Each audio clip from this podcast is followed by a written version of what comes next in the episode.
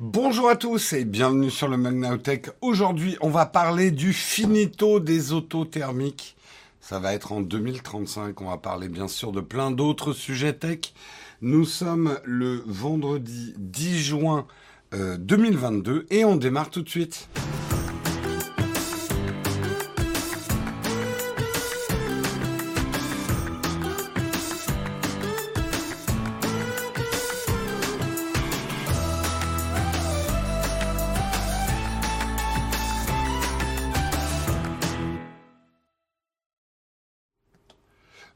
Bonjour à toutes et bonjour à tous. J'espère que vous allez bien ce matin, que vous avez bien dormi, que vous êtes bien reposé. C'est la fin de la semaine. Il faut être en forme pour le week-end. Bientôt les vacances peut-être pour certains aussi, hein, j'en sais rien. Ou alors vous en revenez. Mais j'espère que vous allez bien. Bonjour à tous. Salut Frandet, salut Jess, salut Dodzilla, salut face à Diablotin. Salut JPEG au kilomètre, salut Poppy, salut Nali, salut Camille, salut Néo, salut Zoubi. Bonjour à tous, comment vous allez bien ce matin?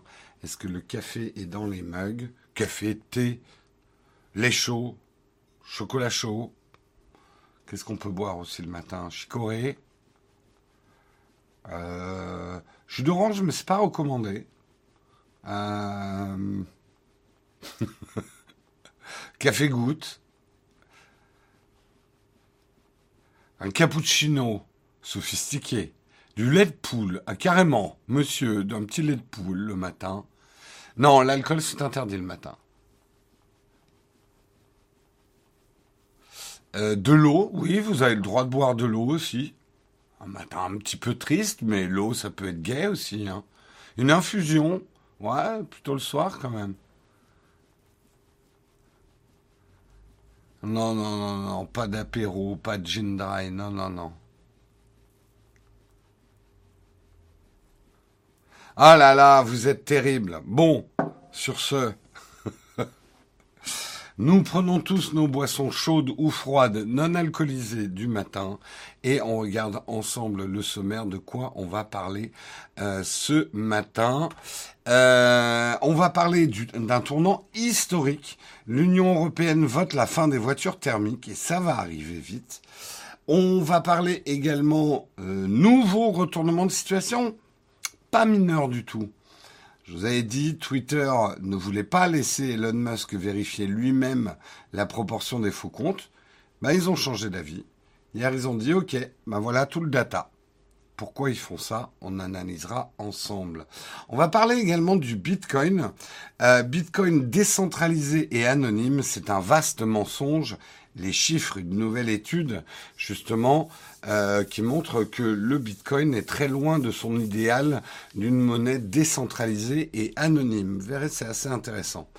Euh, on parlera également rapidement, mais c'est quand même important, les nouveaux téléviseurs Samsung vont intégrer tous une Xbox.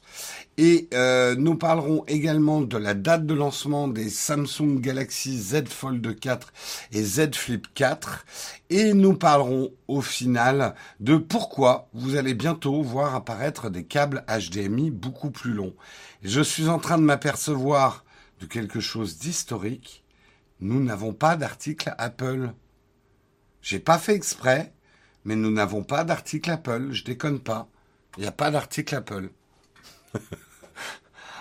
Deux jours, euh, trois jours après une keynote Apple, il fallait le faire quand même. bon, on verra ça dans les camps de fac. J'espère qu'on pourra les faire, euh, qu'on pourra les faire en fin d'émission. Euh... Ouais, mais il y a le Bitcoin et Musk, deux de la Sainte Trinité quand même. Ouais, effectivement. Effectivement, effectivement. Quoi, rembourser Je m'en vais dans ce cas s'il n'y a pas de pommes. Écoutez, ce n'est pas moi qui fais l'actualité, je ne suis que qu'un modeste relayeur de l'actualité. Euh... Va neiger. Pas d'article Apple, je m'en vais. Vous voyez, il y a plus de gens qui s'en vont quand on parle pas d'Apple que quand on en parle. Donc, les 5-6 qui sont toujours là à me dire tu parles trop d'Apple, vous voyez, en fait, si je parle pas d'Apple, tout le monde s'en va. C'est terrible, hein Bon allez, sur ce, on arrête de déconner et on lance le kawa.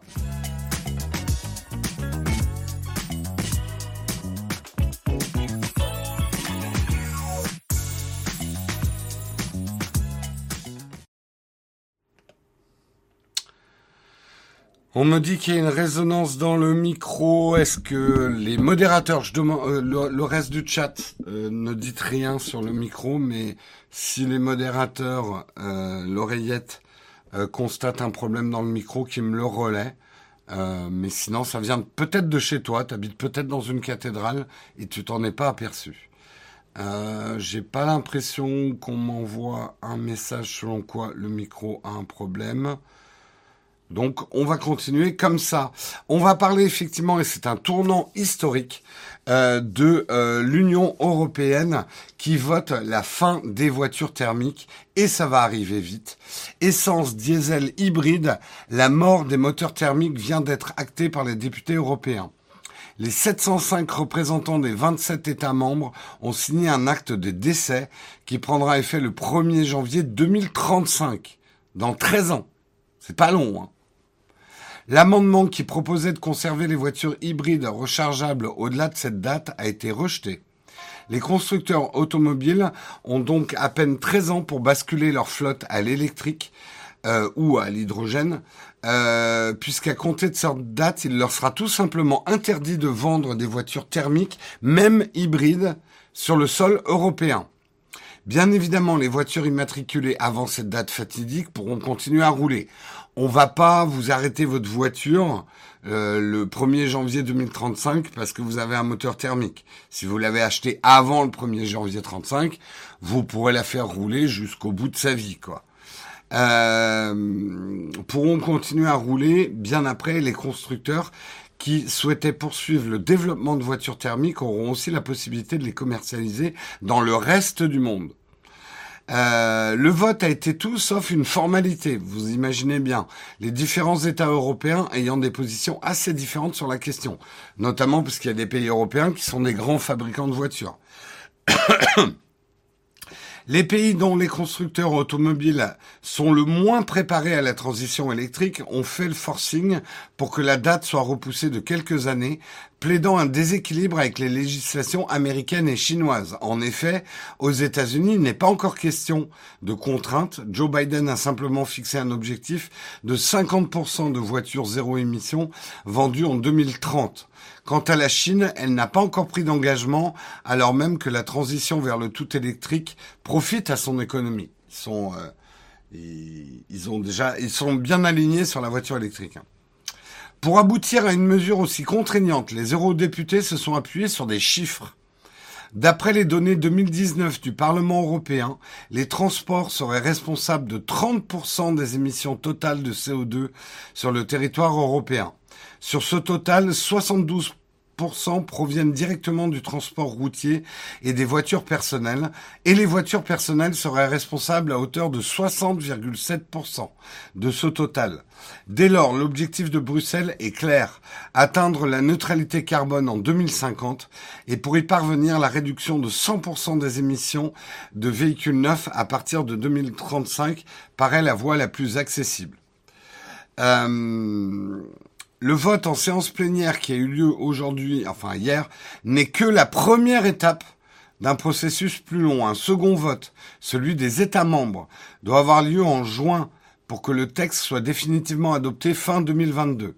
Ce qui est certain, c'est que cette décision marque un tournant historique pour l'industrie automobile. Et si l'aspect technique de ce changement semble être à la portée d'une majorité des acteurs du marché, ceci n'oublie pas euh, d'indiquer que cette marche forcée pourrait avoir des conséquences sociales désastreuses. Il faudra compter avec 100 000 suppressions de postes d'emploi dans la filière thermique d'ici 2035. Afin de faire face aux répercussions sociales de cette mutation, un fonds de transition sera mis en place pour les salariés de l'industrie automobile, notamment les équipementiers. En gros, il va falloir faire transitionner tout un tas de jobs spécialisés dans le thermique et d'équipementiers, parce que vous savez que toute l'industrie automobile, ce n'est pas que le constructeur final, c'est tous les équipementiers tout le long de la chaîne. Il va falloir faire transitionner tout ça euh, vers l'électrique toutes les personnes, ingénieurs, ouvriers spécialisés, etc., qui ont des expertises dans le thermique, ben leur job c'est finito. Donc il va falloir les reconvertir, il va falloir créer bah, tous les nouveaux postes liés euh, à la voiture électrique. Euh, ça fait effectivement beaucoup d'argent en jeu. Ça va pas se faire sans grincer des dents. Mais en même temps, peut-être que comme ça, on gardera des dents à grincer. Si vous voyez ce que je veux dire. On n'y arrivera jamais en 13 ans, j'y crois pas. Ah, je suis pas aussi sceptique que toi. Euh, Chimiara. Alors, je sais ce que certains vont dire. Fabriquer des voitures électriques, c'est ultra polluant. En fait, on ne peut pas aborder tous les problèmes en même temps. Là, cette, euh, cette loi consiste à interdire les voitures thermiques. Maintenant, il reste au Parlement européen à faire voter d'autres lois qui vont encadrer la fabrication des voitures électriques ou à hydrogène afin de limiter les effets, euh, les effets sur le CO2 de cette industrie aussi. On sait que euh, fabriquer des batteries, ça peut être extrêmement polluant. On sait que les batteries actuelles n'ont pas une durée de vie folle et le recyclage peut être problématique. Donc, il n'y a pas que les voitures à changer, ça c'est clair.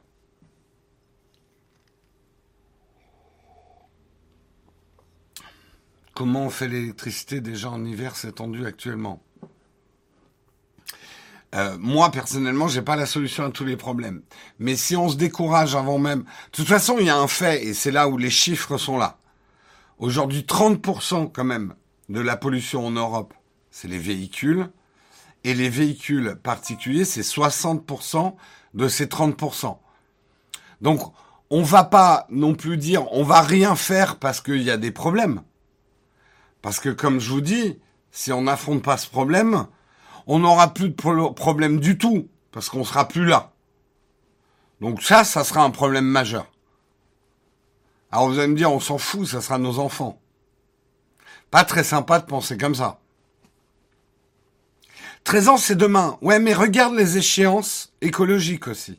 Les échéances écologiques, c'est pas bien long, hein. C'est pas bien long on est, est en retard. On est beaucoup trop tard par rapport aux échéances écologiques.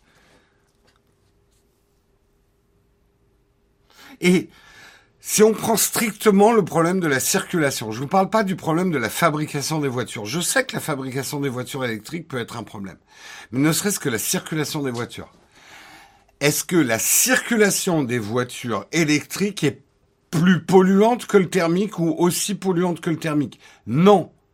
Donc déjà, Bordeaux, ce problème-là, ne faisons plus circuler des voitures polluantes. En fait, le problème, c'est que vous butez sur tous les problèmes en même temps. Mais vous n'arriverez jamais à résoudre tous les problèmes en même temps. Le jour où les fabricants de calèches ont dû transitionner. Ah oui, ça s'est fait dans la douleur aussi. Hein. T'as eu du maréchal Ferrand sur le tapis. Hein.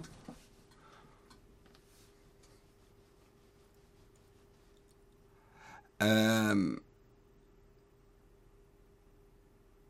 non mais tout est polluant, mais est-ce que c'est plus polluant ou même aussi polluant que le thermique? C'est comme ça qu'il faut voir le problème. C'est comme ça qu'il faut voir le problème. Bien sûr que c'est polluant de recharger en énergie un véhicule, puisque cette énergie, il faut la produire. Et qu'actuellement, sur les énergies renouvelables, on n'est pas encore top top. Si on fait rien, comme je vous dis, on n'aura plus de problème. Parce qu'on sera plus là. Donc, si c'est ça la solution que vous entrevoyez, euh, c'est peut-être pas top non plus. Hein. Moto et scooter sont concernés, c'est une bonne question. J'ai pas la, j'ai pas la réponse, mais à mon avis, oui, ça serait cohérent.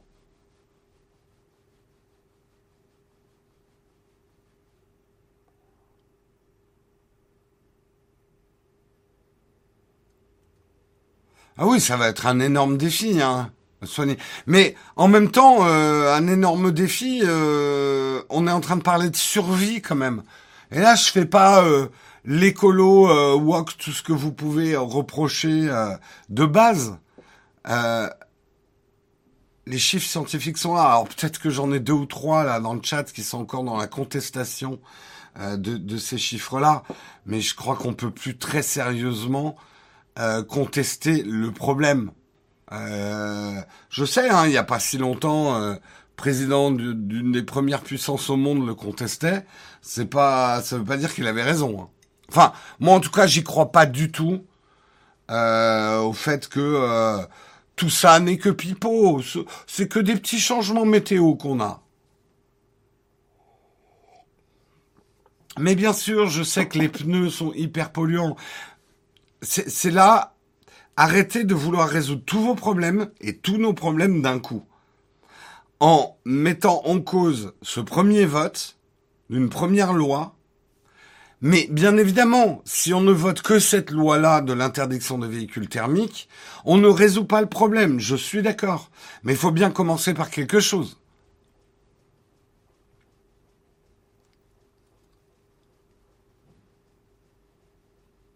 Et, enfin, il est déjà trop tard, mais il n'est pas en, enfin, il faut quand même faire quelque chose.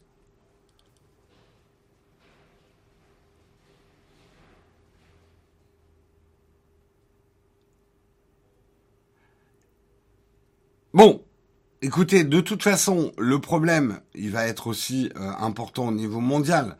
Euh, ça va toujours être le même problème. L'Europe, parce que vous auriez pu aussi me dire ça. Ouais, mais l'Europe va être toute seule. La Chine et les États-Unis vont continuer à produire des véhicules thermiques, donc ça va pas résoudre le problème. Et c'est pareil, s'il n'y en a pas un qui commence, il n'y arrivera jamais.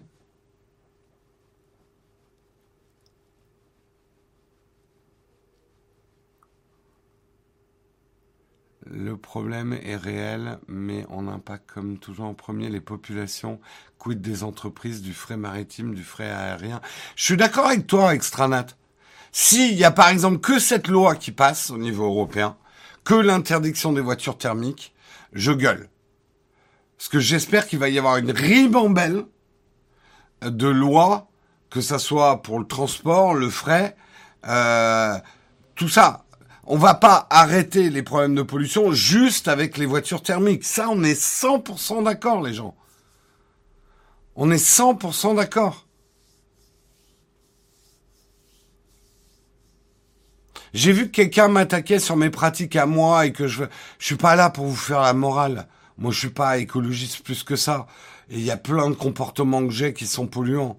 Je veux, surtout, je déteste la culpabilisation écologiste. Euh, c'est pas productif. Mais après, je suis quelqu'un de réaliste et de factuel. On va crever. L'humanité, la Terre disparaîtra pas. Et toute forme de vie ne disparaîtra pas. Mais la nôtre, oui. Donc euh, voilà, je suis pragmatique et réaliste. Hein. Je suis pas un utopiste ou un moraliste. C'est juste ça. Hein.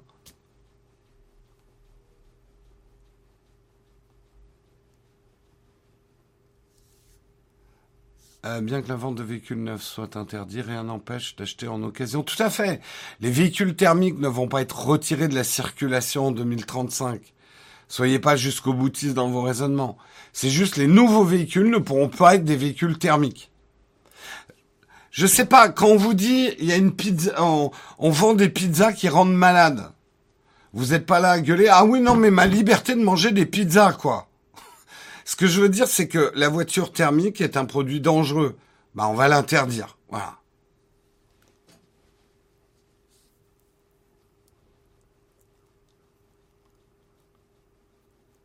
Pas les pizzas. non, mais si je vous disais la voiture, enfin, tel produit est dangereux pour la santé. C'est prouvé scientifiquement, avec des vraies études scientifiques, celle où, avec la méthode scientifique, on, a les chiffres. Vous n'allez pas vous opposer au retrait de ce produit dangereux. C'est marrant, hein, comme la voiture, mais je pense ça, parce qu'on a un rapport, euh, il y a un rapport avec la voiture qui est différent d'avec un autre produit, hein, je pense.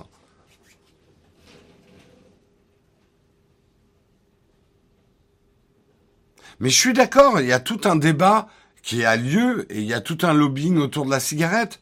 Je suis d'accord, la cigarette étant un produit dangereux et reconnu, on devrait l'interdire. Je suis, je suis tout à fait d'accord.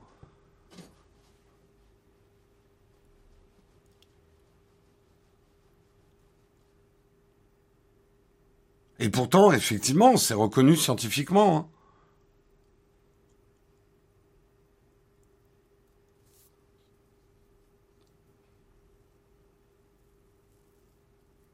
Euh, après, il y a une vraie différence aussi, pour être dans la nuance. Vous savez, c'est comme le tabac passif. Euh, moi, je suis quand même pour que les gens aient la liberté, entre guillemets, de se flinguer la santé s'ils en ont envie. Je suis là-dessus. Euh... Flinguer la santé des autres, non.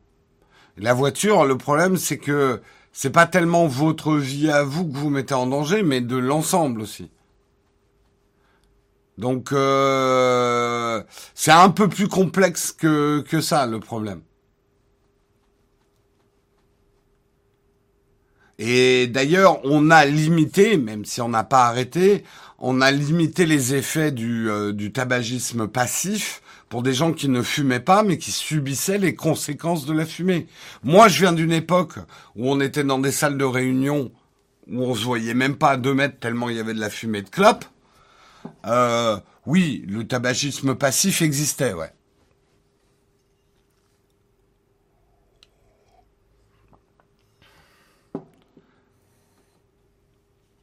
Mais c'est là où je vous comprends pas sur la voiture. On aurait dit bon bah finalement on va pas voter, euh, il y a juste des incitations à l'électrique. Vous aurez dit ah c'est encore le lobbying des fabricants de voitures qui a gagné, les gouvernements ne peuvent rien faire, l'Europe ne sert à rien. Là l'Europe prend une décision qui est effectivement économiquement euh, courageuse et difficile, un vrai challenge, et vous crachez dessus aussi. Serait-on en France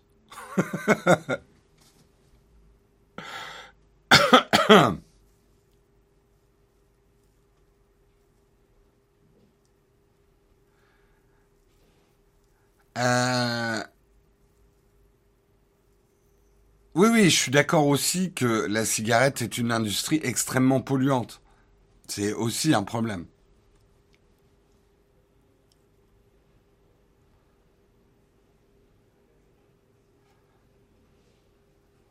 Euh, quand les gens retrouveront le silence, vous dit le débat s'arrêtera net. Bon, bref, moi je dis, ça va dans le bon sens, mais on ne peut pas s'arrêter à ça. C'est tout ce que j'ai à dire. C'était un article, je le précise, de 01 net. Nous passons à l'article suivant. Vous êtes chaud aujourd'hui, ça va être passionnant. Ça va être dur pour les modos, je pense, dans le chat. Euh, on va parler de Twitter. Twitter va laisser à Elon Musk vérifier lui-même la proportion de faux comptes. C'est un article de Presse Citron.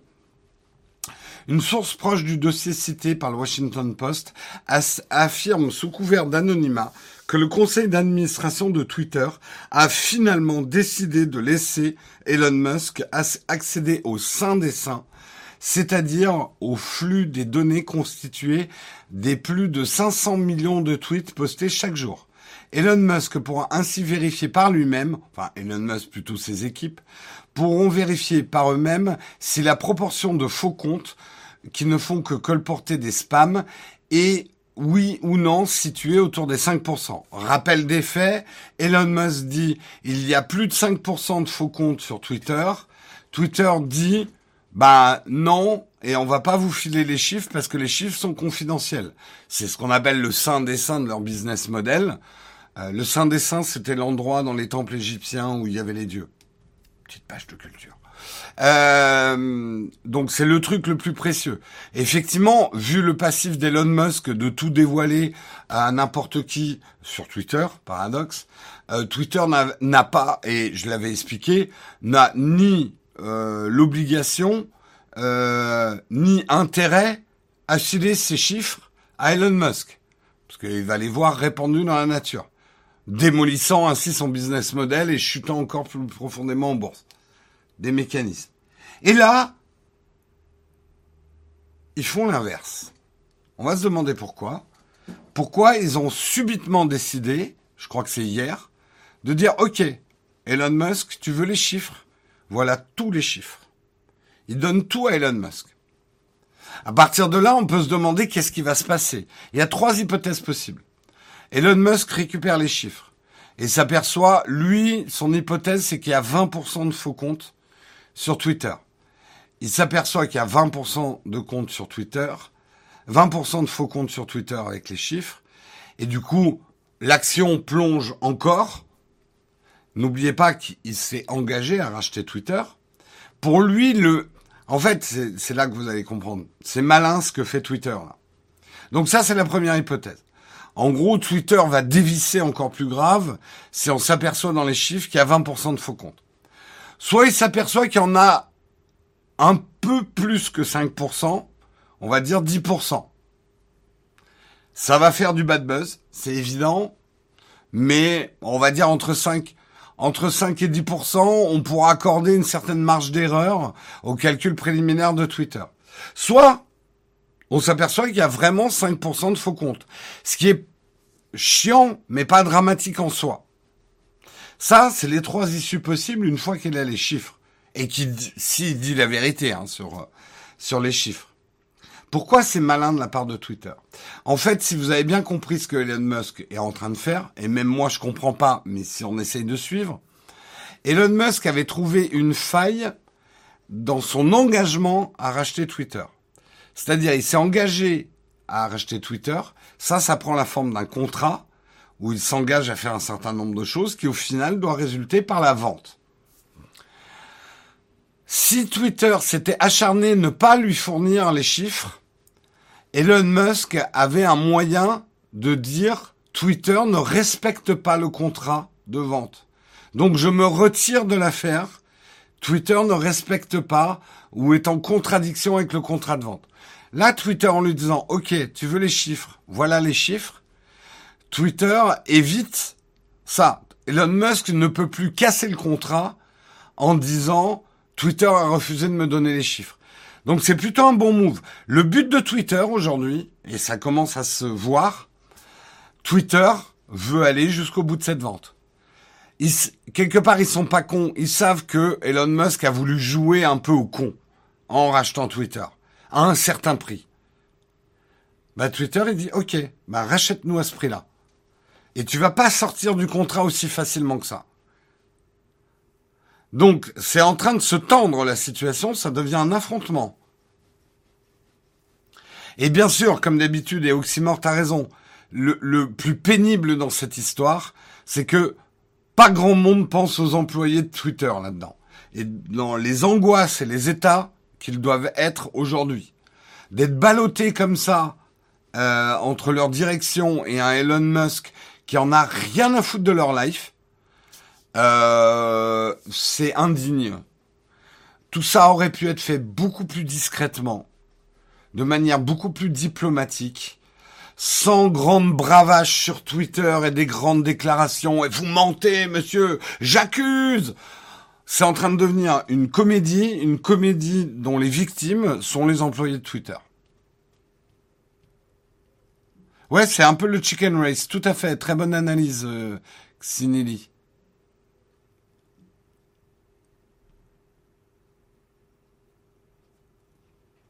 Twitter a prévu un contrat de non-divulgation des données.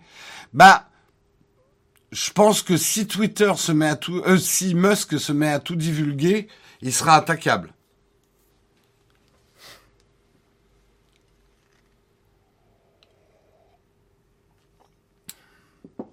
Non, non, Typhon j'ai jamais dit ça. La direction actuelle de Twitter, et ne traite pas hyper bien non plus ses employés. Mais jusqu'ici, il n'y avait pas non plus de, euh, de cas de maltraitance avérée, comme il y a pu avoir dans d'autres boîtes tech ou de jeux vidéo. Hein. Euh, en tout cas, avéré. Euh, mais de ce qu'on a eu comme retour, les gens qui travaillent sur Twitter aujourd'hui, d'avoir un Elon Musk qui débarque comme un chien dans un jeu de quilles, qui dit euh, je vais euh, je vais rétablir la vraie mission de Twitter. C'est un peu comme si un mec arrivait dans ton entreprise. Imagine, il y a un mec qui arrive dans ton entreprise et qui dit les gars, vous faites de la merde. Vous faites de la merde en barre. Moi, je vais venir, je vais vous sauver. Tout va être mieux. Alors ça, c'est les seuls mots qu'il vous adresse. Et après, il part à, la presse, parler à la presse. Il vous parle pas à vous, la presse ou Twitter, à dire oui, ces gens-là font de la merde. Leur société, c'est de la merde. Je vais tout réformer, euh, machin. Putain, mais c'est hyper désagréable, quoi. Enfin, désagréable est un faible mot. Oh, je pense qu'il y aura une série, oui, sur. Bon, de toute façon, euh, il y aura des séries sur Elon Musk. Hein.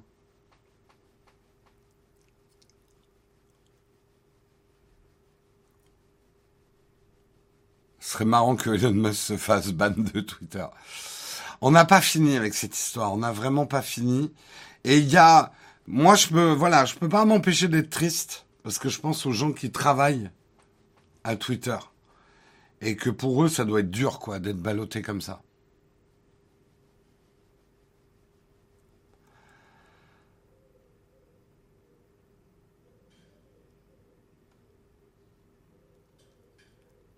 Il y a déjà eu un film Don't Look Up. Oui, oui, tout à fait, ouais. Il dit pas que la société de c'est de la merde, mais les dirigeants euh, en font n'importe quoi. Mais là, vous n'avez pas écouté ma vidéo ou mes articles précédents. Je suis d'accord avec une partie de ce que Elon Musk dit sur Twitter. Il y a un problème de gouvernance chez Twitter euh, depuis quelques années, et plus que de gouvernance, un problème de direction générale de l'entreprise. Euh, donc oui, ça c'est vrai. Quand vous dites qu'il ne dit pas que l'entreprise fait de la merde, il n'hésite pas quand même à tacler de, de manière nominative des gens de l'entreprise.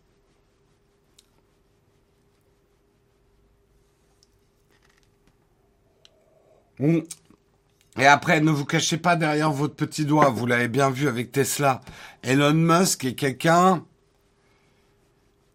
euh, qui a une certaine manière de manager ses employés, on va dire. C'est pas quelqu'un qui fait dans la, le tact, la diplomatie et la négociation. C'est quelqu'un qui fait dans le rentre dedans et si t'es pas content, tu dégages. Euh, je crois qu'Elon ne t'invitera pas au restaurant lorsque... non, oui, je pense pas qu'Elon Musk m'invitera au restaurant.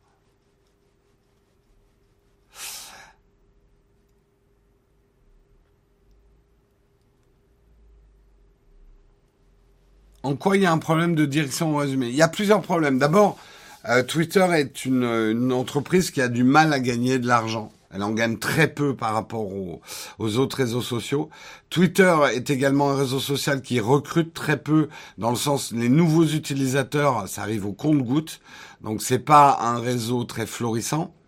Ils ont des problèmes de modération, euh, des gros problèmes de modération, euh, puisque effectivement euh, on pourrait dire, voilà, il banne un président des États-Unis en exercice, mais derrière, il laisse parler euh, d'autres trucs. Enfin, il y a beaucoup de problèmes qui sont pas forcément bien abordés chez Twitter. Très peu de bénéfices Twitter, très très peu de bénéfices. Euh, Soigny, allez voir la vidéo que j'ai fait sur Elon Musk et Twitter. Il y a encore plein d'infos dedans. Euh, qui sont euh, pertinentes. Je parle justement du chiffre d'affaires de Twitter, etc. Donc allez voir ma vidéo. Voilà, en tout cas, on n'a pas fini, ça risque même d'être le feuilleton de l'été. Donc, suite au prochain épisode. Euh, on passe au prochain article qui est aussi un article de Presse Citron. Le Bitcoin décentralisé et anonyme, c'est un vaste mensonge, les chiffres les fans du monde, les fans de crypto en tout cas, euh, n'en finissent pas de s'enthousiasmer de ce nouveau moyen de paiement anonyme et décentralisé. C'est un argument qu'on entend très souvent sur les cryptos et spécifiquement sur le Bitcoin, c'est que c'est génial parce que c'est décentralisé. Ça n'appartient à aucun État et c'est anonyme. Personne ne peut savoir euh, qui a payé. Donc c'est une grande liberté que d'utiliser des cryptos ben ça serait pas si vrai que ça. L'université de Houston au Texas est sur le point de, publier une étude qui bat en brèche ces affirmations chiffres à l'appui. Premier constat. À ses débuts, le Bitcoin était très loin d'être réellement une crypto décentralisée. Seuls 64, pas 64 000, 64 porteurs de Bitcoin étaient responsables de la vaste majorité des échanges et du minage. De sorte que selon les chercheurs, la richesse, les revenus et les ressources durant cette période étaient hautement centralisés dans la communauté Bitcoin. 64 personnes contrôlaient le Bitcoin ces premières années. Les chercheurs ajoutent que dès le départ, des techniques d'analyse des données permettait vraisemblablement de lever l'anonymat des propriétaires sur les portefeuilles crypto. Le Bitcoin semble être devenu en total décalage avec la perception qu'en a le public, une sorte d'outil parfait pour la surveillance des masses de l'État.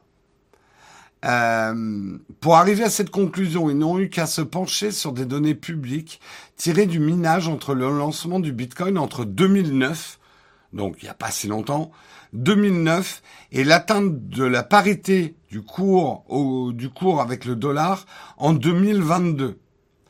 C'est alors qu'ils se sont rendus compte que tout était, tout était plus ou moins concentré autour de seulement 64 individus. C'est pas génial hein, pour une monnaie décentralisée d'être centralisé sur 60, 64 individus dans le monde. Euh, ces derniers, ces 64 individus, ont miné ensemble pendant la période 2009-2022 pas moins de 2 676 000 bitcoins, représentant la bagatelle de 84 milliards de dollars. Donc la monnaie soi-disant décentralisée bitcoin concentre 84 milliards de dollars sur 64 individus. On va faire le, calcul. 84 milliards divisé par 64. Le résultat est 1 milliard 312 millions 500 000. Ok, ça fait 1 milliard 312 millions 500 000 par tête de pipe. C'est pas génial pour une, une monnaie décentralisée. Euh, ça en fait du flouze. Et ça, c'est un... Alors moi, je me souviens de vous avoir fait l'article. C'est ce que moi, c'est pour ça que j'ai une confiance, on va dire, très modérée dans les bitcoins. Pas bon. Alors le problème de décentralisation qui est pas tant décentralisé, mais le problème, c'est que ces 64 individus, c'est des baleines. Ces mecs-là font un, le moindre mouvement. Euh, de le, le moindre petit mouvement, ils revendent un truc, etc. Tout le Bitcoin suit. En fait, le Bitcoin appartient à un tout petit nombre de gens, en fait. La vraie valeur du Bitcoin. Et, en ça, c'est encore pire que l'argent centralisé par les États, en termes de décentralisation. Mais il n'y a pas que ça comme problème. Il y a aussi le problème de l'anonymat. On a souvent dit, le Bitcoin et les cryptos sont anonymes. C'est pour ça d'ailleurs que euh, euh, les méchants, euh, les terroristes, les vendeurs de, de, drogue et tout ça utilisent autant les cryptos parce qu'on peut, euh, voilà, ça, ça, permet des paiements anonymes. Et en même temps, les défenseurs te disaient oui, mais le paiement anonyme et ce en quoi ils ont raison, le paiement anonyme, comme le fait de payer en liquide, ce qui dans l'absolu est anonyme, on peut, la traçabilité du liquide étant difficile à faire, ça permet effectivement que les États ne contrôlent pas tous les paiements. Donc c'est plutôt une liberté d'avoir euh, comme ça une, euh, une monnaie anonyme. Ça, c'est les défenseurs.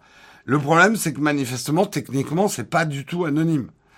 Euh, en fait, avec des techniques de data mining, euh, avec une technique qu'on appelle l'adresse linking, qui consiste à surveiller les échanges au sein de ramages d'adresses de portefeuilles de crypto, au bout d'un certain nombre d'échanges, en fonction de leur volume de conversion en devises et d'achat dans l'économie réelle, il devient relativement trivial de mettre un visage sur un portefeuille Bitcoin.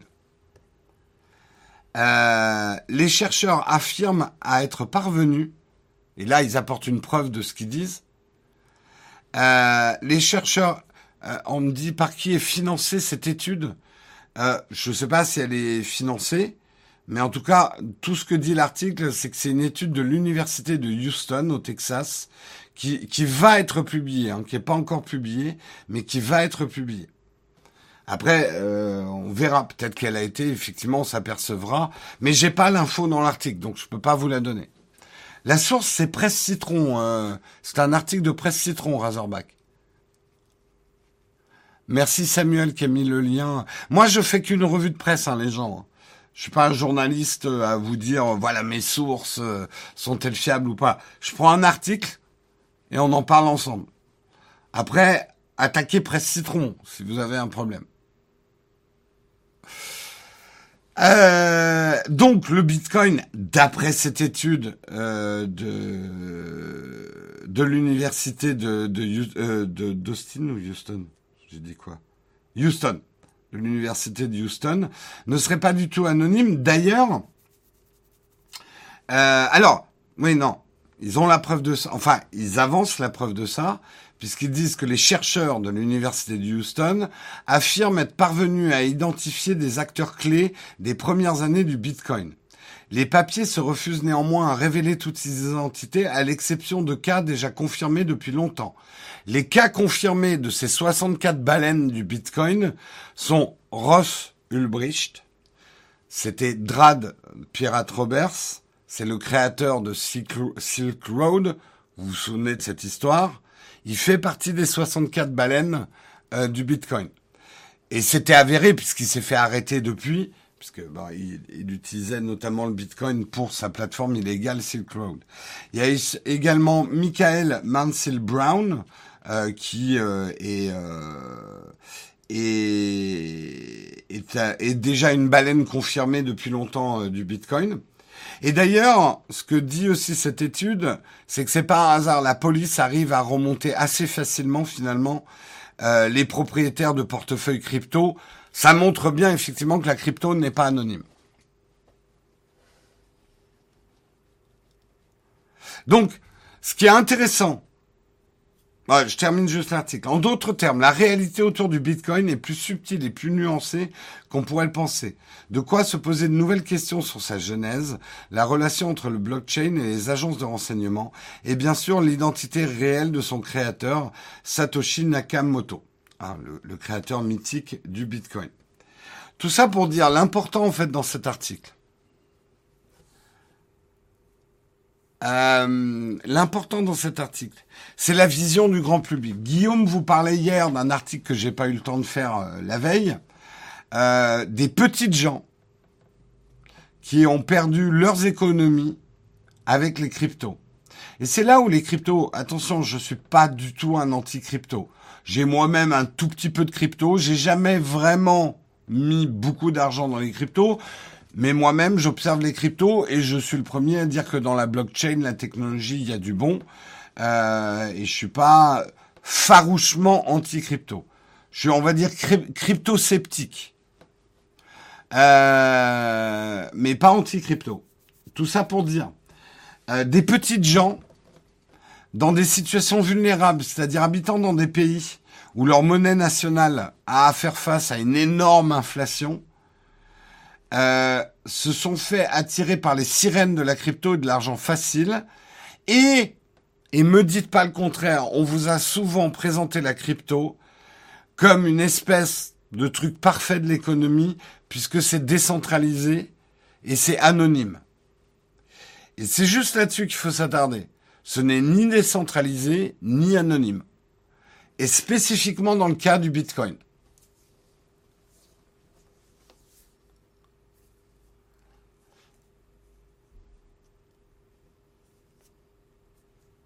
On peut perdre ses économies avec les monnaies conventionnelles. Bien sûr, technique savoir, mais je ne comprends pas ce que tu veux me dire. Le, problème, c'est euh, plutôt euh, le, miroir aux alouettes. Euh, aujourd'hui, justement, et on a vu le, enfin Guillaume vous en a parlé hier avec le problème des stablecoins. C'est-à-dire que Investir dans les cryptos demande quand même un niveau de connaissance et une prise de risque qui est énorme. À partir du moment où tu fais croire aux gens que la prise de risque est minimum, c'est très dangereux et c'est ce qui s'est passé. Mais euh, tu peux aussi perdre tout ton argent en investissant sur n'importe quoi. Il y a toujours une part de risque dans l'investissement. L'investissement n'est pas de l'épargne. C'est aussi simple que ça. En fait, si vous voulez revenir à des bons vieux basiques, euh, faire de l'épargne et faire des investissements, c'est deux choses opposées. Et moi, mon conseil, c'est qu'il faut faire les deux, mais en tout cas, ne jamais faire d'investissement si vous n'avez pas d'épargne. OK? L'épargne, c'est zéro risque. Enfin, quasiment zéro risque. C'est-à-dire que si l'épargne s'effondre, ça veut dire qu'on est en train de, de tailler des silex, les gars. On, on aura tout perdu. Mais bon, globalement, l'épargne, c'est safe. L'investissement, aussi contrôlé soit-il, a une part de risque, et quand on dit part de risque, c'est perdre tout son argent. L'investissement a toujours une putain de part de risque. Ça, je ne sais pas comment vous le dire autrement. Et d'ailleurs, et ça, moi, ça a été ma première réaction par rapport aux crypto. Plus les possibilités de gains sont importantes, plus le risque est important. Ça, c'est une règle vieille comme l'économie. Il n'y a pas d'argent facile, même en investissement. No pain, no gain. Les gens qui ont fait des culbutes, ce qu'on appelle des culbutes, des 600%, des 2000% sur un investissement, bah, tant mieux pour eux, mais le potentiel de chance qu'ils avaient de tout perdre était aussi énorme. C'est ça qu'il faut comprendre. Si vous commencez à aborder le marché de l'investissement et des cryptos en ne voyant que les gains, vous êtes foutu. Vous allez faire partie des gens de ce qu'on appelle les piggies, ceux qui vont terminer éventrés à la fin. Et c'est ce qui arrive dans ces pays comme Argentine et tout ça, où les petits épargnants, on leur a fait croire en disant que les cryptos étaient la solution à leurs problèmes, que les cryptos et notamment les stablecoins étaient de, de l'épargne et non pas de l'investissement. Ils se sont fait éventrer.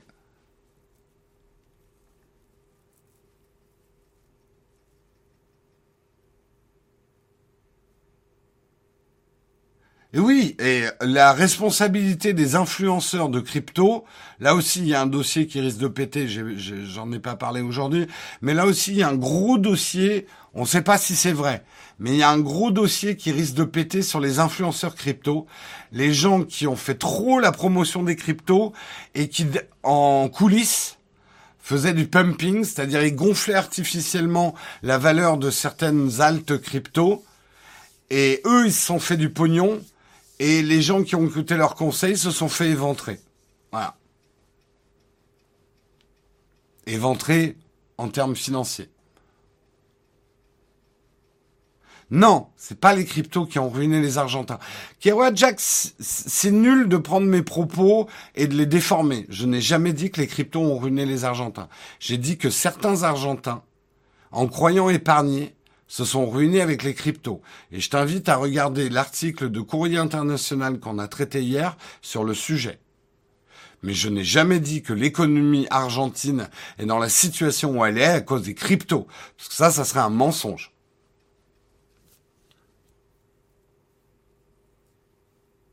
Non, non, non, avec Jack, ne me fais pas dire ce que j'ai pas dit, hein. Oula! Vous êtes pire que la presse, là. Il faut écouter hein, avant de me sauter à la gorge. Euh...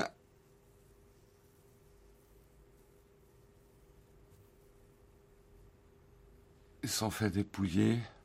Ouais, mais éventrer, je trouve que le terme est plus fort et il faut que vous compreniez. Euh...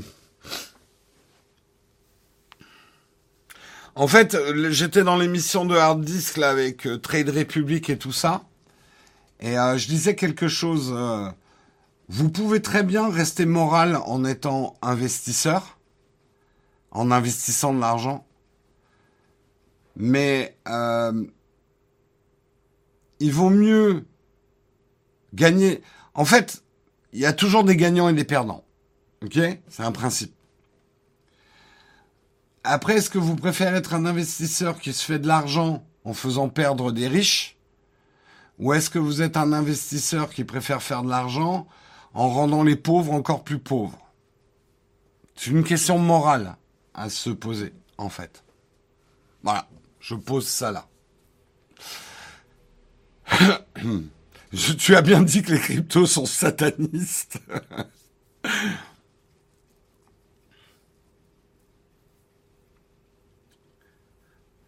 Euh, savez, moi, je me suis beaucoup fait attaquer parce que j'achète et je boursicote un tout petit peu, comme on dit dans le terme péjoratif. Euh, mais moi, mon raisonnement par rapport à la bourse, et c'est pour ça que moralement, je suis pas euh, blanc à, à 100%, mais j'ai pas de souci avec ce que je fais parce que souvent on dit oui, mais tu participes au système capitalistique qui détruit des vies avec la bourse et tout. Moi, ma réponse à ça, c'est à ce moment-là, je laisse la bourse aux mains des gens qui ont de l'argent et qui savent faire. Au contraire, moi, je suis plus que pour que la bourse appartienne à tout le monde et que tout le monde puisse avoir des actions des entreprises. Euh, et j'y crois, c'est ma conviction. Pourquoi on laisserait les riches? Pourquoi on laisserait les puissants? Pourquoi on laisserait ceux qui s'y connaissent être les seuls à profiter du système?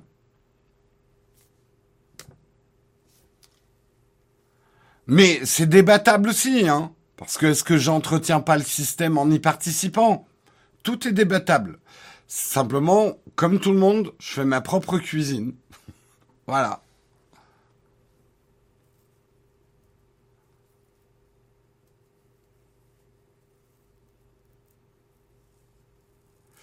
Mais je pense qu'on peut être un investisseur moral aussi.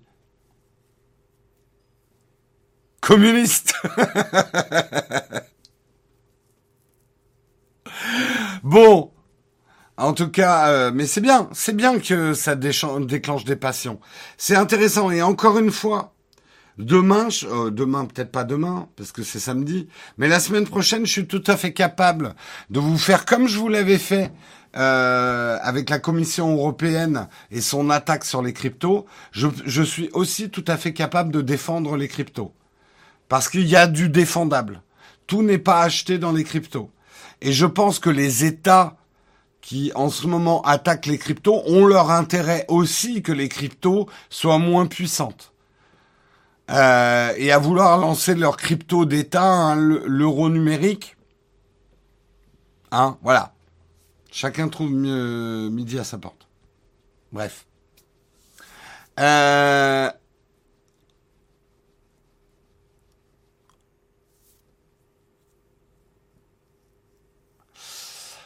À ce sujet, ça rappelle euh, l'affaire GameStop. Les grands de la finance avaient pété un câble car les petits gagnaient face aux grands. Hmm. Tout n'était pas rose hein, dans cette histoire de GameStop, parce qu'on peut aussi parler de populisme boursier, euh, mais c'est des phénomènes intéressants. Et rien que le fait de faire trembler des grands fonds d'investissement, je comprends le côté jouissif de la chose aussi.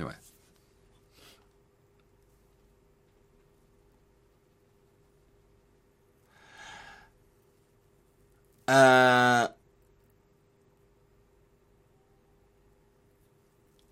C'est toi qui choisis les entreprises dans lesquelles tu investis, donc tu as le choix.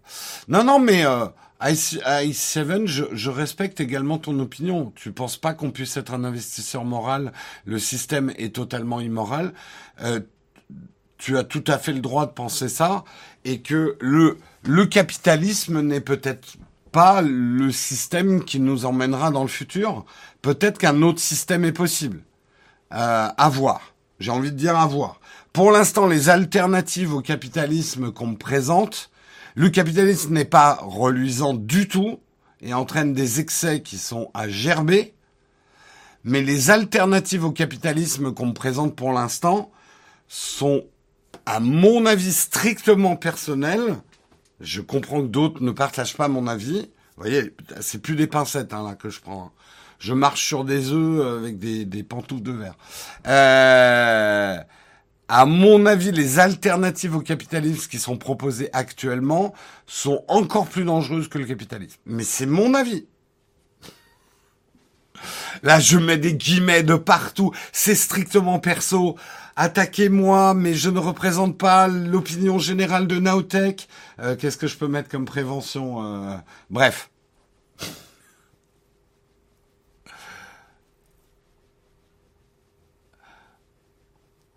Euh, on est d'accord que le mug finit à 9h aujourd'hui pour qu'on puisse aller voir For All Mankind, ouais.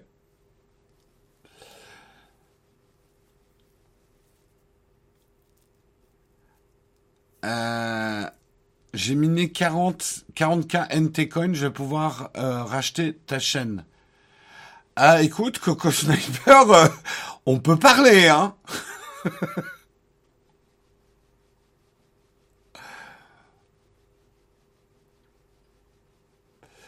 Euh, bref. Même ça rend la lecture du chat par le présentateur plus compliquée. Oui, tout à fait. Si vous avez des discussions parallèles, euh, je peux pas lire. C'est très dur de prendre des extraits du chat. Donc si en plus vous utilisez le chat pour des discussions unilatérales ou en tout cas à deux, euh, c'est pour ça qu'on vous demande d'utiliser euh, vos DM quand vous êtes en conversation directe avec quelqu'un. Merci de votre compréhension.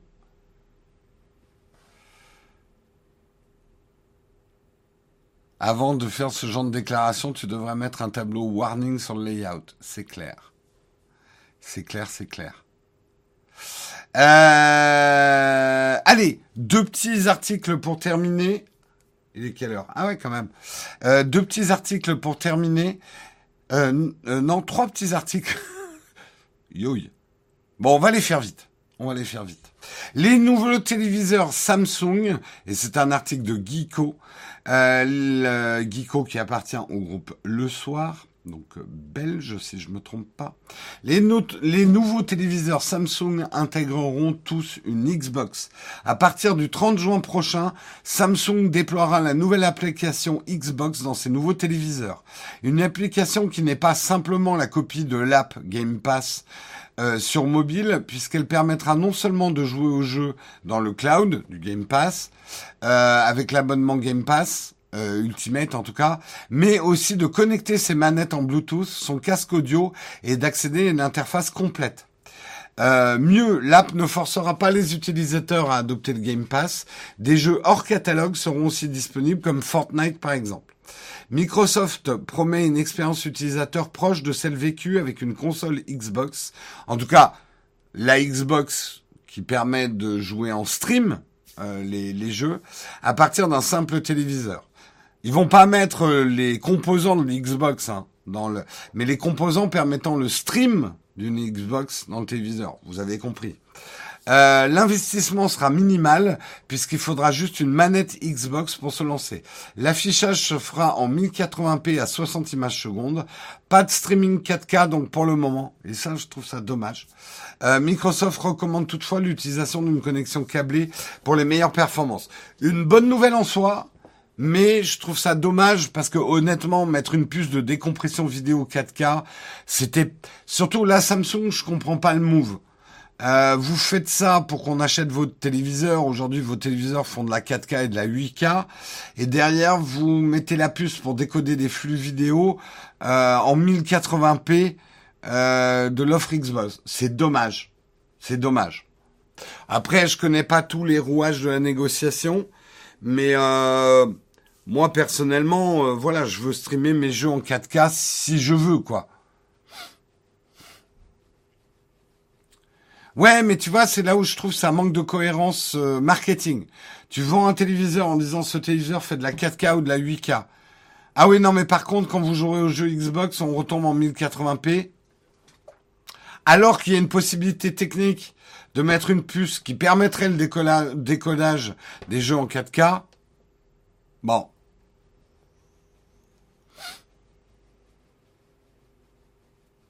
On verra. Peut-être que euh, sur le haut de gamme, on pourra euh, avoir son, Xbox Pass Ultimate en 4K et en avec plus d'images secondes aussi. On verra. Mais euh, mais bon, c'est déjà c'est déjà un pas dans la bonne direction. Euh, on passe à l'article suivant. Euh, la date de lancement des Samsung Galaxy Z Fold 4 et Z Flip 4 se précise. C'est un article de Frandroid. On le sait, Samsung est en train de préparer un événement Unpacked estival. Et comme tous les ans ou presque, nous savions déjà qu'il se déroulerait au mois d'août. Euh, mais pour John Prosser, le prolixe et occasionnellement irritant rédacteur en chef de Front Page Tech, le lancement des Galaxy Z Fold 4 et Z Flip 4, mais aussi de la Galaxy Watch 5 aura lieu le 10 août prochain. Donc vous pouvez noter peut-être au crayon de papier, parce que c'est pas confirmé, mais vous pouvez noter au crayon de papier ou en éditable sur votre smartphone la date du 10 août pour le prochain unboxing euh, de euh, Unpacked pardon de de Samsung tout en restant prudent à l'écart des prédictions de John Prosser. Décidément, ils aiment pas John Prosser. Mais euh, je comprends aussi, il irrite pas mal la profession. Euh, on doit souligner, c'est un peu un mec qui sort euh, plein de rumeurs. Quelques-unes s'avèrent vraies, mais il y en a beaucoup de fausses. Et il a construit un gros business autour de ça, donc il agace des gens. On doit souligner que les dates avancées sont tout à fait crédibles. L'an dernier, les Galaxy Z Fold 3 et Z Flip 3 nous avaient été présentés le 11 août et nos tests publiés le 27 août. Deux semaines réglementaires vers laquelle Samsung pourrait donc se tendre vers une nouvelle fois. Il est encore un peu tôt pour spéculer sur le prix des nouveaux smartphones pliants du constructeur, mais différentes fuites préalables pointent vers une nouvelle baisse de prix. Euh, donc on aurait éventuellement en neuf des Galaxy Z Fold et des Galaxy Z Flip moins chers à leur sortie. Est-ce qu'il y aura plus de batterie sur le Z Flip? Je le souhaite. C'est vraiment le gros défaut du Z Flip aujourd'hui. Moi, je préfère les flips au Fold, mais ça après c'est une histoire de goût. Est-ce qu'on va les tester sur la chaîne? La balle est dans le camp de Samsung France. Ça c'est dit. Et de l'agence de Samsung France. Vous nous envoyez les produits, nous on en parle. On vous les rend après. Nous ne gardons pas les produits. De toute façon, Samsung ne laisse jamais les produits. Mais euh, sauf à quelques influenceurs qui sont payés pour faire les OP. Mais euh, dans le cas, ça fait partie de la transaction. Hein. Je suis pas du tout en train de dire que c'est c'est pas bien de faire des OP euh, pour des marques. On en fait aussi. Donc je veux pas je veux pas cracher dans ma propre soupe. mais tout ça pour dire, voilà, Samsung France, si tu nous écoutes, nous on voudra bien les tester. Vous savez que je suis fan du flip. L'appel du pied. Bah écoute, on a vu que ça marchait avec Logitech de faire des appels du pied dans les lives. Donc on va en faire plus souvent, hein.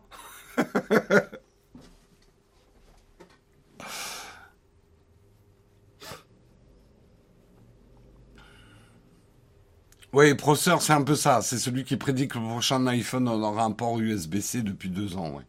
C'est un peu ça. Tu viens de casser leur TV.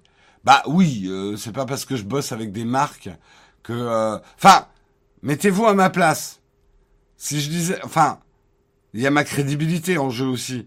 Donc si parce qu'on bossait avec des marques, on vous disait que des bonnes choses, certains ont pris ce parti-là, hein, et grand bien leur face, mais nous, non. Et même dans le cas d'une vidéo sponsor, vous l'avez vu dans les dernières vidéos sponsor, on dit globalement ce qu'on pense des produits. Bien sûr qu'on prendra, et ça, je vais pas vous prendre pour des cons non plus. Bien évidemment qu'on sera beaucoup plus euh, conciliant quand on est payé pour faire une vidéo. D'ailleurs, on vous dit que c'est pas un test, on vous dit que c'est un public rédactionnel. Euh, mais euh, de toute façon, c'est la difficulté du métier. Hein.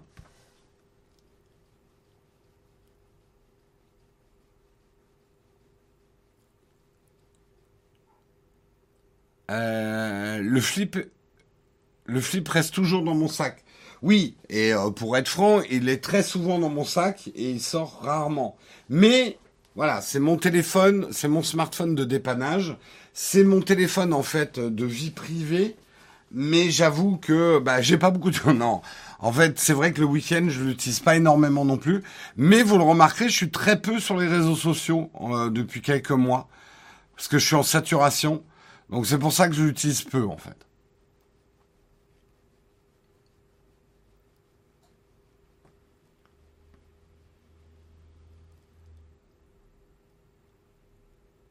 Ah oui, oui, bien sûr. Euh, remis des produits qu'on n'aime vraiment pas, on a refusé euh, le sponsoring et parfois en cours de route. Hein. En testant le produit, on a dit à la marque nous, si on peut pas dire ça, on fait pas la vidéo. Et la marque dit non, bah non, on va pas faire la vidéo. Tu vois. Enfin, après ça se passe diplomatiquement, mais bien évidemment, on va jamais. Enfin, moi, je vais jamais vous dire qu'un produit que j'estime mauvais à 100% ou même à 70% mauvais, je vais jamais vous le recommander, même si je suis payé. Au secours. Au secours, au secours.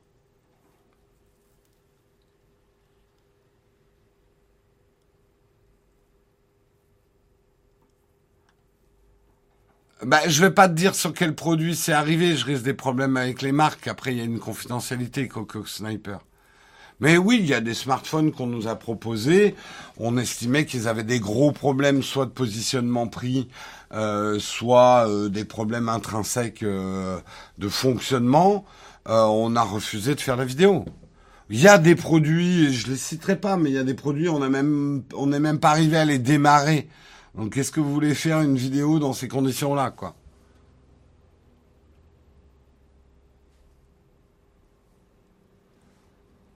Bah, c'est là où vous êtes naïf dans les deux sens, en fait.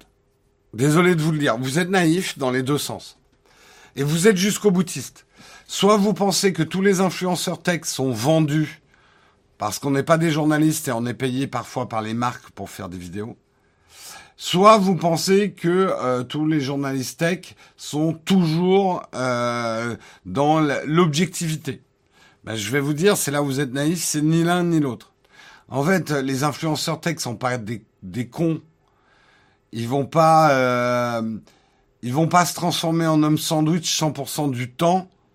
parce qu'ils savent qu'au bout d'un moment, vous ne les croirez plus.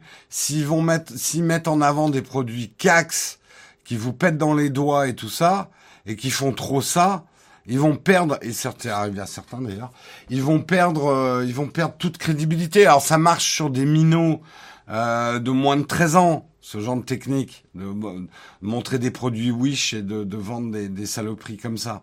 Mais euh, le problème des, de, de, de l'audience de moins de 13 ans, c'est qu'en fait, elle n'achète pas de produits. Donc, enfin bon, bref, là, on est en train d'entrer dans des trucs complexes. Et bien évidemment, les journalistes. Bon, me lancez pas là-dessus. Je dis pas que les journalistes sont tous corrompus.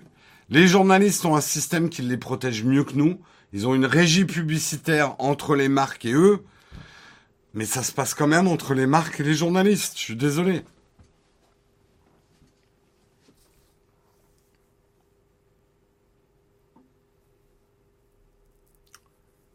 Euh, ce que je, ce que j'essaye juste de vous dire, c'est ne soyez pas dupes dans un sens comme dans l'autre. Euh, aucun influenceur tech euh, n'est tout blanc, et moi y compris. Euh, aucun influenceur tech est 100% un. En tout cas, à ma connaissance. C'est bien d'être sceptique, mais c'est pas la peine de tout remettre en cause. Euh, parce que ça sert à rien non plus. Bref, tout ça pour dire euh, Samsung si vous voulez qu'on teste vos produits, il n'y a pas de problème. Il n'y a pas de problème, il n'y a pas de problème. Euh, nous, il n'y a pas une seule vidéo de la chaîne où on a dit, même les sacs Peak Design, j'ai des reproches. Et regardez vraiment mes vidéos des sacs Peak Design. Je reproche certaines choses aux sacs Peak Design. C'est vous qui êtes aveuglés, en fait. Pas moi. Franchement, si après ça, ça me Samsung ne t'appelle pas, je comprends plus rien. Tu parles à Samsung, ça. Ok, alors lui, c'est rayé, c'est finito. Finito, finito. Euh, on termine euh, très rapidement. Euh, vous allez pouvoir trouver des câbles HDMI beaucoup plus longs. Quel était le problème jusqu'ici? Les dernières normes HDMI vous savez qu'il y a des normes. On parle de câble HDMI 2.0, 2.1. Eh bien là, il y a encore une nouvelle norme qui va s'appeler la 2.A et qui aura un avantage, c'est qu'elle va permettre de faire des câbles beaucoup plus longs. Un des problèmes réguliers des câbles HDMI, c'est qu'au-delà de 2 mètres, vous perdiez de la force du signal et parce que le câble en lui-même n'est pas alimenté. Donc le signal, il fait et il se casse la gueule au bout de deux mètres. Euh, là, ça va pouvoir permettre de faire des câbles beaucoup plus longs avec une norme d'alimentation. C'est-à-dire que le câble 2.1A euh, pourra s'alimenter sur des prises qui seront compatibles 2.1A sur téléviseur, box, etc. Donc, il faut que la chaîne HDMI permette cette alimentation, mais ça va permettre d'avoir des câbles de 10 mètres et au-delà, de pouvoir les, les alimenter pour pouvoir euh, booster le signal. Le problème, on retourne toujours sur le même problème, mais on va avoir le problème aussi avec l'USB-C, c'est que tout ça est bien beau, mais quand on sait que les normes HDMI 2.1 et 2.x, euh, les fonctions ne sont pas obligatoires dedans. C'est-à-dire qu'un fabricant peut vous vendre un câble en disant il est 2.1, mais il y a un certain nombre de caractéristiques du 2.1 qu'il n'aura pas mis dedans. C'est l'enfer. Honnêtement, c'est l'enfer. Euh, oui, oui, tout à fait, Fabrice. En vrai, euh, je taquinais, mais Samsung, on a des très bons rapports avec eux. Et ils détestent absolument pas qu'on critique leurs produits à partir du moment où notre critique est justifiée, quoi. Euh, en 2.1, moi, je conseille de ne pas dépasser 2 mètres si tu veux une bonne puissance du signal. Moi, j'ai eu des problèmes avec un câble de 3 mètres. donc, ah non, mais honnêtement, c'est l'enfer du câble. Euh, donc il faut regarder chaque caractéristique du câble et du produit avant de les acheter. C'est relou au possible. Donc moi j'ai tendance à chercher, il y a des testeurs hein, de câbles. Maintenant je prends des câbles HDMI qui font tout. Ça coûte cher, mais au moins je suis pas là à me prendre la tête ça serait bien, mais tu as, tout à fait raison, Soigny, que l'Union européenne se... Et tu vois, là, c'est très bien, on le disait hier, c'est très bien que l'Union européenne impose l'USB-C en câble physique, mais j'aimerais bien que l'Union européenne impose un marquage de couleur sur les différentes normes euh, euh, Thunderbolt, USB euh, 3 et tout ça, les différentes normes de data et de recharge de l'USB-C. Qu'il faut qu'ils imposent un logo pour chacune des normes et des possibilités. Qu'ils nous fassent trois, trois catégories de, de câbles euh, clairs et qui auront peut-être un truc de couleur imposé dessus, euh, mais qu'on s'y retrouve, quoi.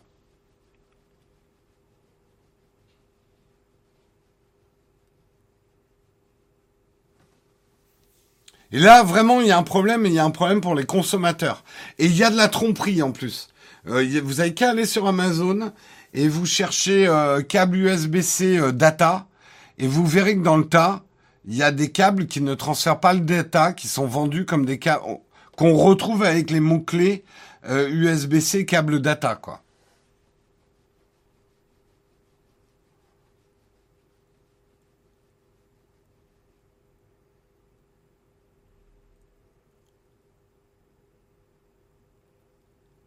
Une chaîne Twitch et tu refuses de regarder, te suis sur les réseaux.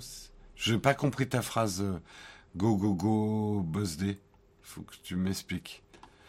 Euh...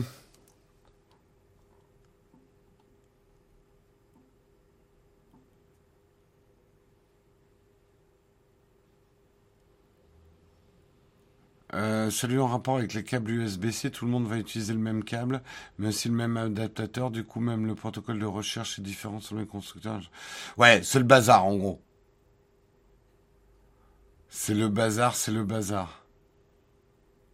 Dans l'événementiel, vu qu'on est toujours sur de grosses longueurs, on passe. Oui, vous, vous avez des relais de puissance hein, pour l'HDMI. On enfin des boîtiers alimentés qui vont redonner de la pêche au signal, en fait.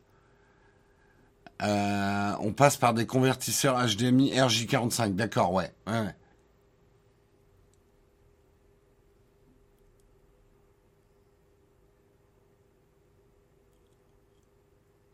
euh, comme pour les piles, ouais. J'avais des problèmes de saccade sur Apple TV avec un câble bien noté chez Amazon. J'ai pris un AudioQuest, un AudioQuest trois fois plus cher et j'ai plus de soucis. Ouais, bah pareil. Pareil, moi j'ai changé un câble dans mon setup et tout marchait bien. Euh, et sinon, j'avais des petits problèmes de saccade aussi. Et pareil, c'était un câble que j'avais acheté euh, pensant qu'il était certifié. Et en fait, euh, j'ai acheté des câbles vraiment euh, IFI. J'ai lu des tests et j'ai pris des câbles plus fiables et j'ai plus de problème. Il y a aussi l'HDMI optique. J'ai pas voulu compliquer la sauce, mais oui, ça commence à venir. Oui, oui, ou sinon tout faire passer en RJ45. J'ai pas voulu compliquer la sauce. J'ai pas voulu compliquer la sauce. Sur ce, on a fini les articles avant de passer au camp de fac. Nous allons bien sûr parler de quoi à votre avis? Mais bien sûr, nous allons parler de notre merveilleux sponsor, Onei. Onei, Onei, comme vous voulez. Euh, comme vous le savez, nous, euh, sur la chaîne, eh bien, on vous dit de vous prendre le temps avec la tech, prendre le temps de bien l'utiliser, euh, prendre le temps de réfléchir à ses achats, acheter ce dont vous avez besoin moins que ce dont vous avez envie. C'est une bonne manière de bien consommer et d'être tech circulaire, on va dire, sans tomber dans un discours culpabilisant, boboisant. Euh, c'est bien de garder sa tech longtemps et d'être raisonnable et de réfléchir à ses achats. Et eh ben avec l'argent c'est pareil. Vous avez un projet financier, ben un projet financier ça se construit, ça se planifie, ça se mûrit, quel que soit l'achat. Évitez de tomber dans l'achat impulsif. Et si par exemple vous en êtes à vouloir acheter, je sais pas, 1000 euros de matériel photo, c'est quand même un achat extrêmement conséquent. Et eh ben avec Honnet, vous allez pouvoir investir intelligemment et aller plus loin dans vos projets, vos passions puisque Honnet va vous accompagner. Et la solution qu'il vous propose aujourd'hui, c'est justement de payer vos achats en trois ou quatre fois avec le trois fois, quatre fois Honnet. C'est simple, rapide, sécurisé. Au moment de payer en ligne, vous choisissez la solution trois fois, quatre fois Honey et vous complétez un formulaire de demande et vous obtiendrez une réponse immédiate. Ce n'est pas une demande de crédit, hein. c'est pour ça que la réponse est immédiate. Il n'y a pas de document envoyé puisque ça fonctionne avec votre carte Visa ou Mastercard et ça va fonctionner dans plus de 1900 marques partenaires, Back Market, Boulanger, Samsung, Maxi Coffee, Cultura, Decathlon, etc. C'est avec ou sans frais, c'est trois ou quatre fois payer. Ça, ça c'est une négociation avec l'enseigne. Donc dans certaines enseignes, ça sera du 4 fois sans frais ou du 3 fois sans frais. Dans d'autres enseignes, il y aura des frais quand même. Donc ça, c'est à vous de regarder. Euh, donc, euh, pour tous les détails, et c'est complètement normal que vous ayez des questions sur, et c'est sain même que vous ayez des questions sur des produits financiers comme ça, que vous vous demandiez où est la douille, quel est leur business model et tout ça. Et nous, on vous invite à une chose, parce que moi, je travaille pas pour Onet, hein, je travaille pas chez eux. Donc, les plus aptes à vous répondre, c'est Onet eux-mêmes. Donc, contactez-les, posez les questions. Vous pouvez les contacter sur Twitter aussi. Ils ont un Twitter euh, euh, underscore SAV et vous pouvez poser des questions avant d'utiliser euh, leurs euh, produits. Ils seront ravis que vous posiez des questions. Donc, si vous voulez savoir jusqu'à quelle somme, etc., je vois plein de questions, allez poser la question à Honnet. Nous, en tout cas, on vous invite à utiliser le lien qu'on vous a donné euh, dans le chat, qu'on vous donne pour aller chez Honnet. Comme ça, vous venez de notre part et ils savent que la campagne de publicité qu'ils ont mis sur le mug fonctionne. Donc c'est bien pour eux, mais c'est surtout aussi bien pour nous. Ça montre que le mug peut être un support publicitaire et que ça va permettre de pouvoir faire vivre le mug. Donc c'est une bonne nouvelle dans l'absolu. Pour vous aussi, ça veut dire que le mug continuera. Euh... Je vous ai vendu la pub et la pub de la pub. Voilà, voilà. Euh, en tout cas, voilà, je vous invite aussi à aller vous renseigner sur le, site donné en utilisant notre lien pour prendre tous les renseignements qu'il vous faut. Il est temps que nous passions au camp de fac.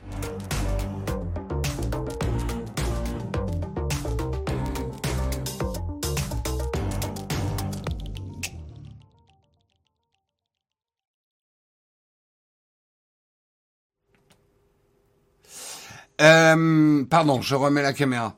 Euh, nous en sommes au camp de fac, donc si vous avez euh, des questions à nous poser, Extranat, confond pas, là on a parlé du 3 fois 4 fois honnête. pas de leur crédit à la consommation. Mais encore une fois, je t'encourage à, aller te renseigner auprès d'Honnête. Euh, est-ce que tu aimes le miel? Ouais, mais pas tant que ça dans des plats sucrés.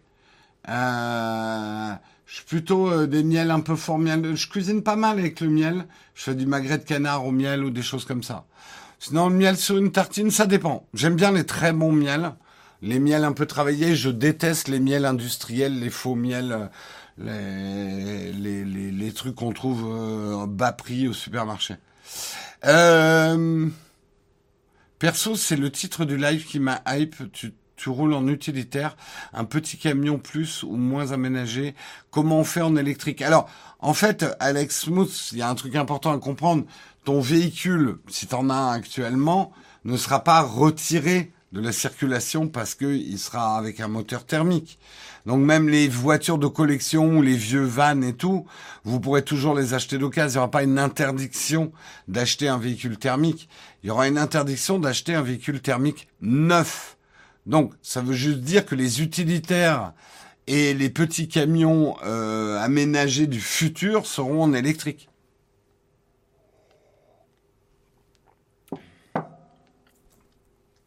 Je ne comprends pas que les youtubeurs ou ceux qui sont aussi sur Twitch qui disent qu'ils ne suivent pas ou qu'ils s'intéressent pas aux réseaux sociaux, ils se coupent des réseaux sociaux alors que c'est leur travail. Oui, mais euh, tu as tout à fait raison, euh, euh, Gogo Boss D. Euh, les réseaux sociaux, maintenant, c'est mon job et j'ai pas envie de travailler le week-end. Je parlais du week-end en fait. Euh, je vais je vais, je poste de moins en moins de trucs personnels, on va dire, sur mes week-ends. Je sais que d'autres influenceurs le font, mais c'est leur cœur de business. Nous, on continue à poster la semaine et à utiliser les réseaux sociaux. Mais c'est vrai que mes comptes perso à moi, disons que je vais plus participer maintenant au compte de Nowtech, euh, de, de la chaîne. Après, mes comptes à moi, euh, j'y poste quand même des photos, j'y poste mes vacances et tout.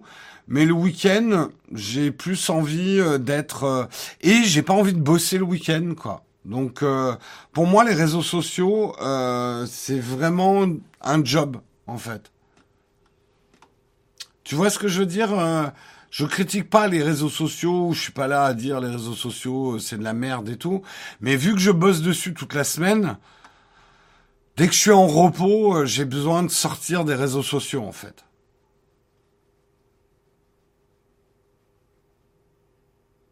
Euh, j'avais une question vis-à-vis du prochain iPhone. Penses-tu qu'il faut attendre pour craquer sur un 14 Pro ou le 13 Pro reste une meilleure option? Alors, docteur Papia, je crois que tu es un peu nouveau sur la chaîne, donc tu vas avoir droit à notre litanie. Notre... En fait, la phrase qu'il faut que tu te poses, c'est pas celle-ci. Il faut que tu estimes est-ce que tu as besoin d'un iPhone ou est-ce que tu as envie d'un iPhone? Au-delà du modèle. Est-ce que tu as besoin ou envie? Besoin parce que bah ton boulot, tu as besoin d'un iPhone, tu as pété le tien, il n'est pas réparable. Euh, donc tu as vraiment un besoin urgent d'avoir un iPhone. Tu as envie d'avoir un iPhone parce que c'est l'écosystème qui te va, mais tu as pété ton ancien ou t'as pas de smartphone, donc là tu as besoin d'un iPhone. Là, n'attends pas. Prends le 13 Pro dès maintenant. Un besoin, il faut le remplir tout de suite. Parce que sinon, tu, perds, ton temps en ne remplissant pas un besoin. Si tu as les moyens, bien évidemment. Si, si tu te poses la question de est-ce qu'il faut que j'attende le 14, c'est que tu es plus dans l'envie, en fait. Et les envies, il faut attendre. Parce que les envies, parfois, ça passe. Parfois, tu peux redécouvrir le smartphone que tu as déjà maintenant et y prendre du plaisir. Après, on a le droit de temps en temps de succomber à ses envies mais pas dans tous ces achats, surtout pas dans les achats tech. C'est des achats trop impliquants. Euh, ne serait-ce que pour les conséquences euh, de, l'achat tech. Euh, les gens qui ont travaillé dessus, l'empreinte écologique que nécessite la création de n'importe quel objet tech, c'est un achat qu'on doit faire en conscience. Ce n'est pas un achat qu'on doit faire de manière impulsive. En tout cas, c'est mon avis. Ah mais Samuel, tu rêves. Attends, je vais jamais terminer à 9h30. Euh, bonjour Jérôme, j'aimerais me prendre l'Apple Watch 7, mais je me dis pourquoi pas attendre la 8. Même réponse, euh, Jennifer. As-tu besoin ou as-tu envie d'une Apple Watch? Et de toute façon, si tu n'as jamais eu d'Apple Watch dans ta vie, je te recommande de prendre plutôt la SE que la 7 ou la 8, qui vont coûter très cher. Euh, pas sûr de vouloir une Apple Watch. L'Apple Watch, faut tester pour l'adopter ou ne pas l'adopter. Je comprends tout à fait que des gens n'aient trouvé aucune utilité à l'Apple Watch. Et franchement, commence par la SE, l'Apple Watch SE, pour être sûr qu'une Apple Watch, ça tirait bien. Si t'as besoin, bah, n'attends pas la 8, prends la 7. Quand t'as besoin, un besoin ne doit pas attendre, la vie est courte, putain. La vie est, si vous avez les moyens, remplissez vos besoins, parce que quand tu as besoin de quelque chose, ça veut dire que tu vas en faire quelque chose, tu vas créer. Et la création n'attend pas. Il euh, faut pas faire attendre. Par contre, les envies, ça passe. Les envies, c'est une autre impulsion.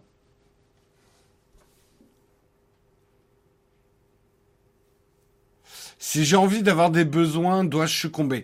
Non, tu dois juste essayer d'être quelqu'un de plus simple dans ta tête, Guillaume. Voilà.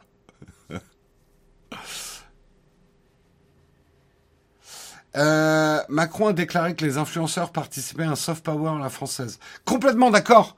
Moi, je n'ai aucun mépris pour le marché des influenceurs. J'ai du mépris pour les influenceurs qui abusent du système et qui font de la merde et qui euh, dont on paye le prix euh, parce que à cause de leur merde, il y a un discrédit sur les influenceurs. Moi, je refuse pas le mot d'influenceur et les influenceurs sont des acteurs hyper importants de l'économie aujourd'hui. Donc oui, euh, pour moi, le président Macron, pour une fois, a raison. Boum, petit pic politique, a raison quand il dit que les influenceurs font partie du soft power à la française. On crée des emplois, hein, nous, aujourd'hui, hein, les influenceurs. Euh, vous, vous voyez que la partie individu euh, de l'influenceur, mais aujourd'hui les influenceurs deviennent des petites entreprises qui sont en train de recruter. Il y a un phénomène que vous voyez pas parce que c'est en, backstage, mais il y a plein de techniciens qui autrefois bossaient dans les télés et qui se sont fait virer ou le système de la télé embauche moins, qui sont en train de se faire embaucher par tout un système euh, d'influenceurs, de youtubeurs et tout ça. Hein. Est-ce que tu vends l'eau de mon bain? Moi, je veux bien vous la vendre, hein, l'eau de mon bain. Mais moi-même, je l'achèterai pas, l'eau de mon bain. mais voilà, hein. Maintenant, faites-moi une offre, hein. Moi, je veux bien vous en mettre dans un bocal, hein. mais vous m'envoyez le bocal, hein. Je vais pas me faire chier non plus. Mais par contre, vous payez, hein. Je vais pas vous le faire, euh, je travaille pas pour la visibilité de l'eau de mon bain, hein. C'est super cher, l'eau de mon bain. Parce que ça me fait chier de vous envoyer un bocal et d'attendre à la poste pour vous envoyer un bocal.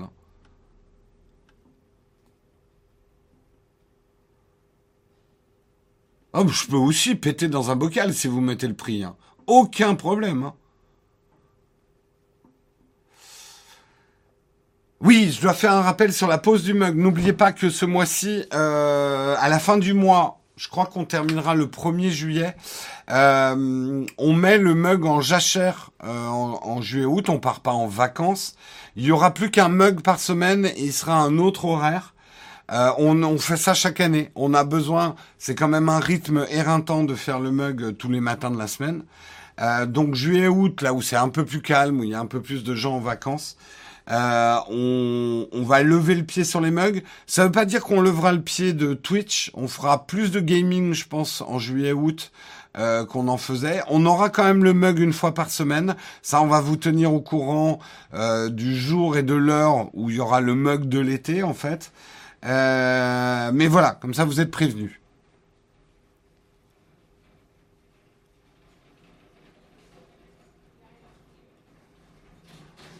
Les influenceurs avec du dropshipping, commerce pyramidal et fonctions arnaque sont malheureusement les plus nombreux. Je suis pas du tout d'accord, Claricule. C'est même un épiphénomène. Il y a un très faible pourcentage d'influenceurs qui pratiquent des arnaques. Ça, c'est la presse qui te le fait croire, parce que la presse, elle n'aime pas les influenceurs, et qui vont monter en épingle tous les articles dès qu'il y a un influenceur qui, euh, qui est un escroc. Et oui, il y a des influenceurs escrocs, mais c'est absolument pas la majorité. Hein. J'ai dit quoi, le mug de l'été? J'ai pas dit le mug de l'été. Oui, le mug de l'été.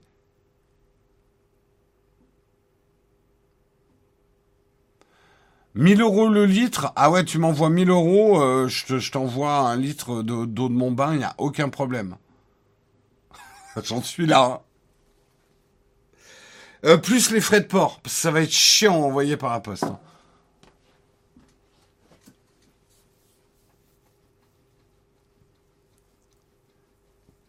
Euh... T'as fixé le prix du marché, euh... Winnie Sam. Je m'en fous que tu plaisantes, j'attends tes 1000 euros. T'avais qu'à pas faire ça.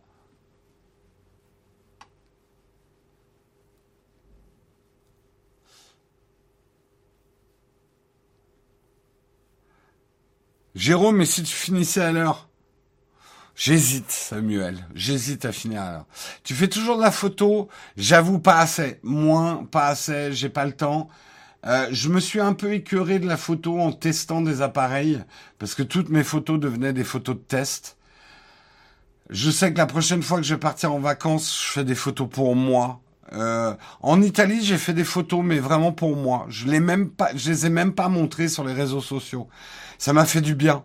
Ça m'a fait du bien de faire des photos pour moi. Faut pas hésiter, Jérôme. Samuel, je te sens un peu trop influenceur là-dessus. Un peu de gaming ce soir. On va voir, Grolb. On va dire qu'il y a un 60% de chance que je fasse du streaming, mais euh, euh, Marion venant de rentrer euh, de vacances, euh, il est possible qu'on se voit un peu plus ce soir. Je streamerai probablement ce week-end. Je sais pas si ça sera ce soir. Faut que je vois. Soit ce soir, soit demain soir. On verra. Il y a des agents d'influenceurs, oui, il commence à y avoir tout un, marché d'agents d'influenceurs, d'agences d'influenceurs. les marques peuvent comme ça effectivement approcher euh, des, des agences qui vont représenter un certain nombre d'influenceurs.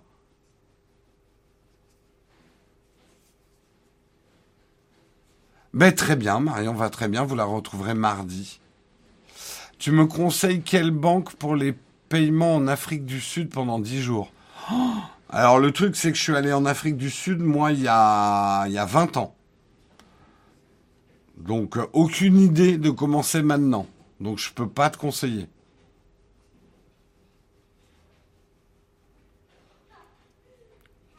Mais euh, oui, ah oui, tu veux dire pas spécifiquement en Afrique du Sud, d'accord, j'avais pas compris. Euh, Revolut ou N26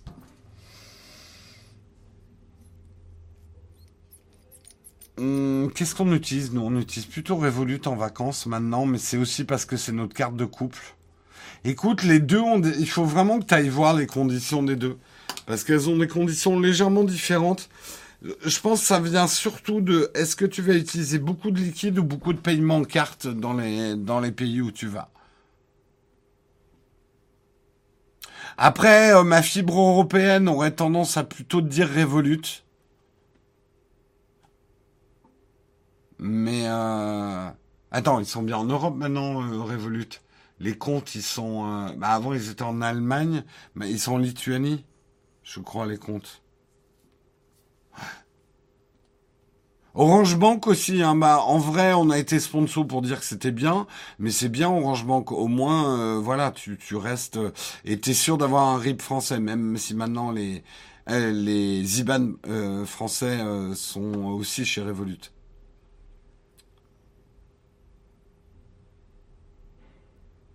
Oui, oui, ils sont bien en Lituanie, et, mais ils ont fait passer l'IBAN français. D'ailleurs, il faut que je fasse ma demande d'IBAN français sur Revolut.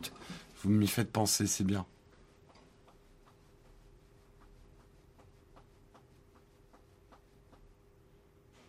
En vrai, attention, Orange Bank a une mauvaise répute à une époque. Euh, il y a eu des histoires. Euh, moi, j'ai pas entendu de mauvais retours récemment. Au contraire, j'ai entendu des gens qui étaient plutôt contents. Mais bon, on entend tous des trucs, hein, donc euh, faut aussi, euh, faut aussi aller voir. Oui, oui, la Lituanie fait partie de l'Europe, ouais.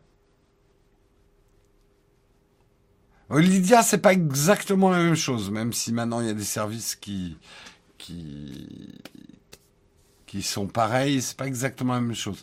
J'ai complètement oublié de remercier les contributeurs, donc on va se quitter là-dessus.